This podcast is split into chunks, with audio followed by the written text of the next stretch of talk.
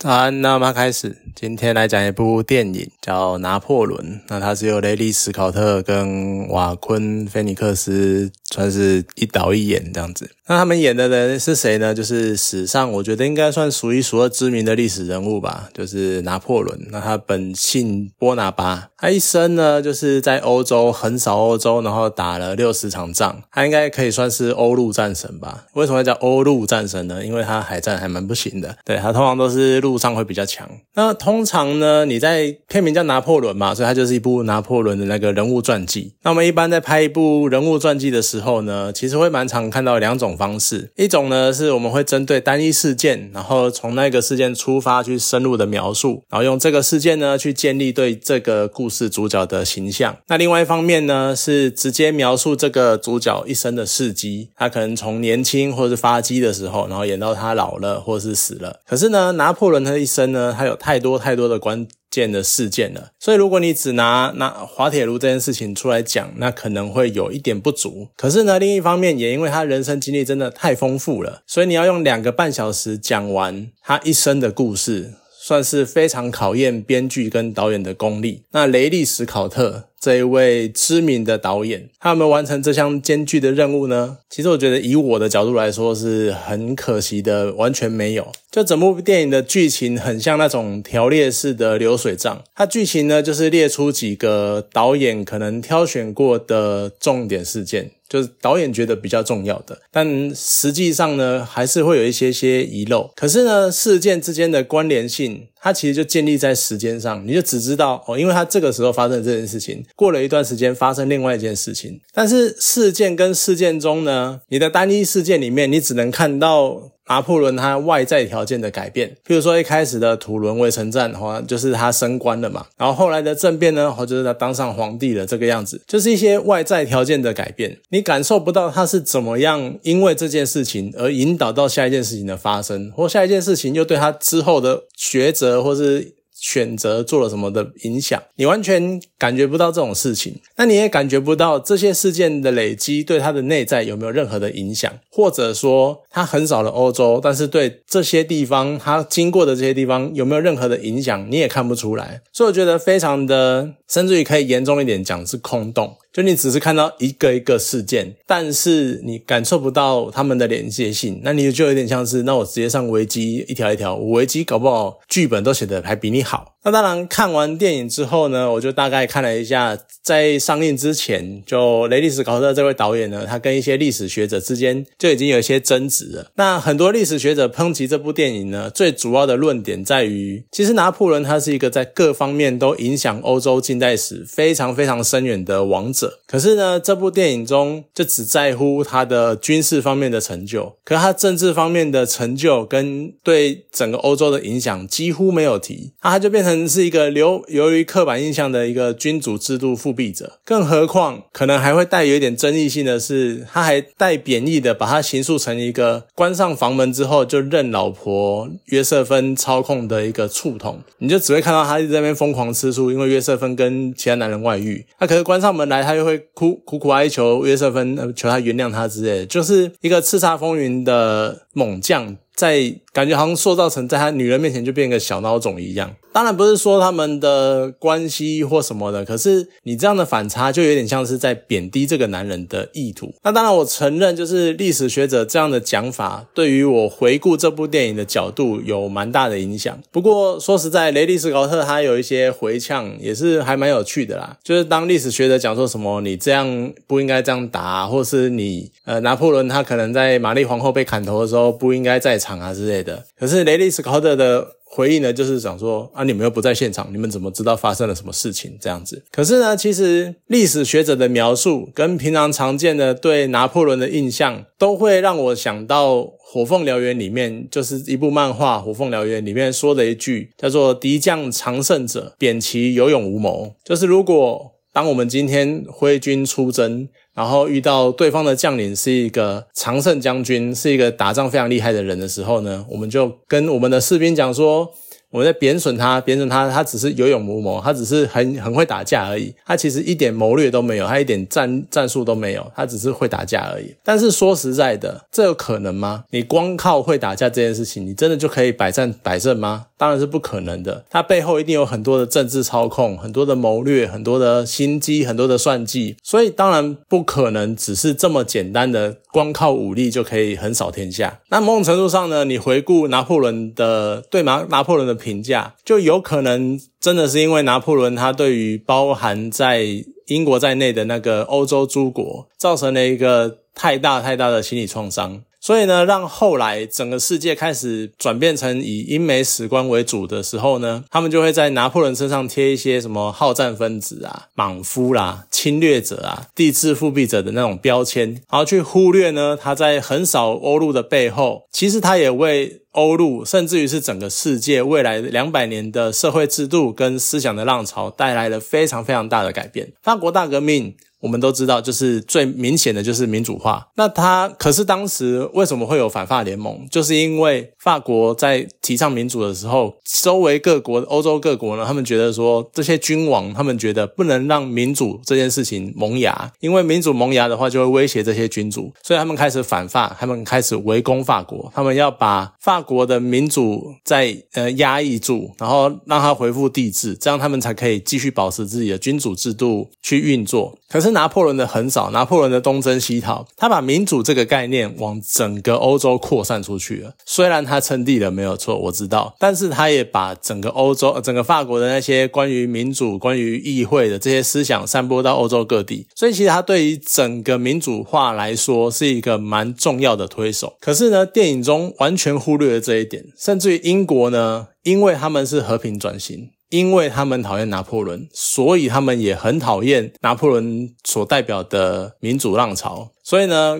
就也没有再提这件事情。所以可能也难怪这个样子，就是法国人他们对于雷利·斯考特的电影感到非常非常的冒犯。因为毕竟，就像我刚刚讲的，一个叱咤风云的强者，他怎么可能只靠打仗他就可以横扫欧洲？只靠打仗就可以征服这么多国家？他一定会有很多的制度、很多的政治因素、很多的政治算计，或是。谋略什么的，才可以去控制各个国家这么不同的文化，但是能够让有文化去影响这些国家。所以呢，这部电影它本身的出发点跟实际上历史上拿破仑应该要有的样子就已经有蛮大的出入了，甚至于是可以说带有偏见的。那此外呢，可能会让人家觉得比较新鲜的，那应该就是凡妮莎·寇比演的约瑟芬吧。其实你以前在听到拿破仑这个名字的时候，你都不会想到他背后有一个这样的女人。当然，这跟以前的历史或者是以前的社会比较重男轻女也有一点关系。可是呢，后来在听了一些节目介绍或是一些人物生平的时候，才知道有约瑟芬这一位角色的存在。那她呢，是拿破仑这一生最爱的女人。他们其实也是分分合合的很久，然后很多次，而且也有很多很抓马的事情，很戏剧性的事情。不过，也就是一开始啊，在上映前看到哎有介绍这个角色。的存在，我就蛮好奇，那会好奇就是雷迪斯考特他会怎么描述这一位蛮神奇的女子？只是你看得出来呢，就是虽然说他把。约瑟芬的戏份加了不少，让他可能在历史上的角色更鲜明一点。可是呢，也因为这个角色的抬头，雷利·斯考特他把威震天下的拿破仑塑造一个关起门来在爱人面前哭哭啼啼，然后说自己一无是处的小废物这样子，就你很难。当然，我们。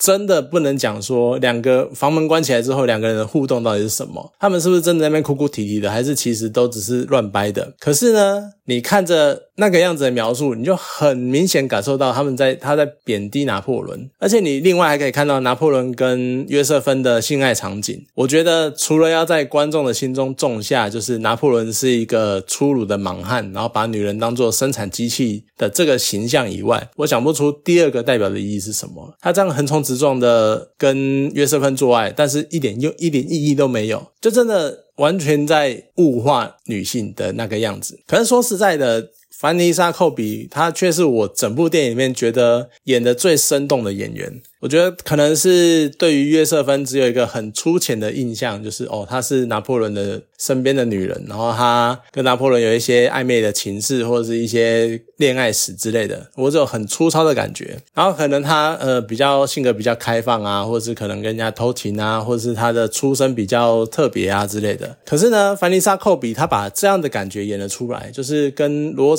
呃跟拿破仑之间有一点。很微妙的关系，就他们很深爱彼此，但是又很甚至于可能到痛恨或者想要伤害彼此那个样子。然后呢，一个他身为一个周旋男人丛间的算是翩翩蝴蝶吧，他即便是在拿破仑身边，拿破仑是一个全是全欧洲最知名的君王。他身为他的妻子，可是平常相处的时候，他也完全没有在跟拿破仑客气的，或者是什么气势输他、落居下风之类的。约瑟芬他很清楚怎么去跟拿破仑保持一个夫妻的关系，甚至于跟爱人的关系。可能唯一的致命伤，真的就只是因为他生不出拿破仑的孩子，所以最后才会被迫离婚。要是有生孩子的话，我相信拿破仑一生就只会扒着约瑟芬吧。不知道，我想编剧他应该是从描述拿破仑在剧本中啊描述拿破仑的部分呢，他抽掉了很多很多部分来填上约瑟芬这个角色，就只是为了让这个角色更立体一点。可是就有一点，哎，你这样把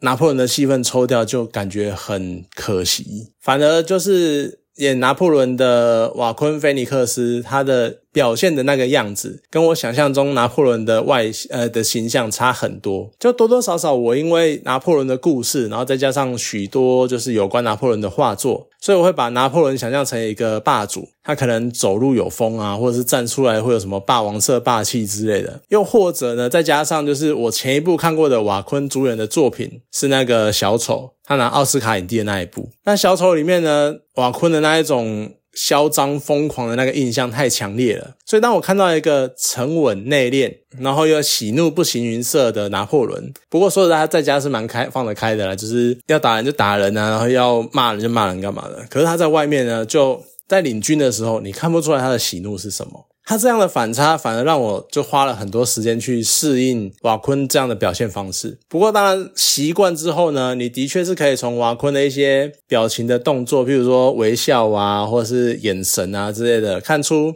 可能潜藏在拿破仑心中的一种傲气，然后一种嘲讽的意味，然后还有就是拿破仑那种目空一切的感觉，可能是这样的表演方式会更吃演员的功力吧。但是你真的一开始看之后，你会感觉差的非常的多。那再回到电影本身，就它的剧情真的是太平淡，然后又太简略了。演员的表现呢，又是像我刚刚讲的，它需要你一点时间去融入、去转换那个形象。可是说实在的，我觉得整部电影还是。值得进电影院观赏。我觉得最大的主因就是因为，其实雷利斯考特他非常擅长拍所谓的史诗场景，像片中几场还蛮大的重大的战役，像是土伦围城战啊，或是什么奥兹斯特里兹战役啊，就是所谓的三皇会战，或者是入侵俄罗斯，然后最后迫使二皇亚历山大一世火烧莫斯科等等，就这些很大规模的场面。那我们就先不要管那个什么预告里面出现的什么拿大炮打金字塔这件事很夸张的事情好了，就这些。重要战役，还有加上更重、最重要的，就拿破仑一生。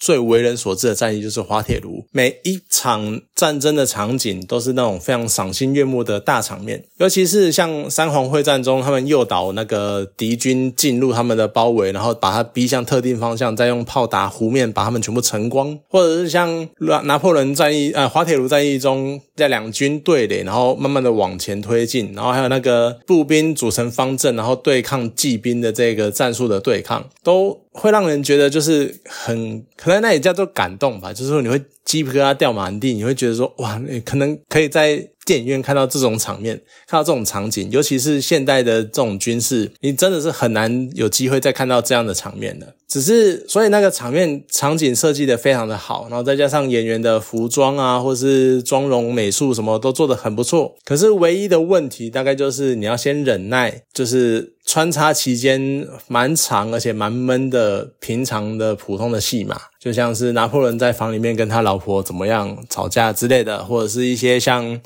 他在文戏啊，就是在那个什么交涉的时候，那些有的没的，就是觉得这些场面你会觉得太琐碎，然后不连贯，就会太太闷太长。那当然，他前半段呢，在描述法国大革命的政治局势的乱象的时候，我觉得有一个蛮有趣的小插曲，因为那个时候大家刚推翻王室嘛，然后议会呢就会结党成派。然后又有很严重的路线的分歧，所以在开会的时候呢，他们常常发生争执。你整天就看他们一直在打架，那个场景呢，就一直让我联想到，就是早年台湾的立法院也是狂打蓝绿那边蓝绿对决，以前是物理对决这样子，就只差我们台湾那个时候没有在立法院开枪打人，那他们有，就只是没有那么夸张而已。可是呢，那个时候你就会看到有一些外媒在报道台湾的国会的时候，都会讲说什么啊，台湾国会都会打架，都会干嘛的。现在看完电影。我的心中的旁白就是：那你知道，你们两百年前你们的国会也是这么乱、这么混乱、这么所谓的不文明吗？就觉得很好笑。然后觉得拿破仑看完真的是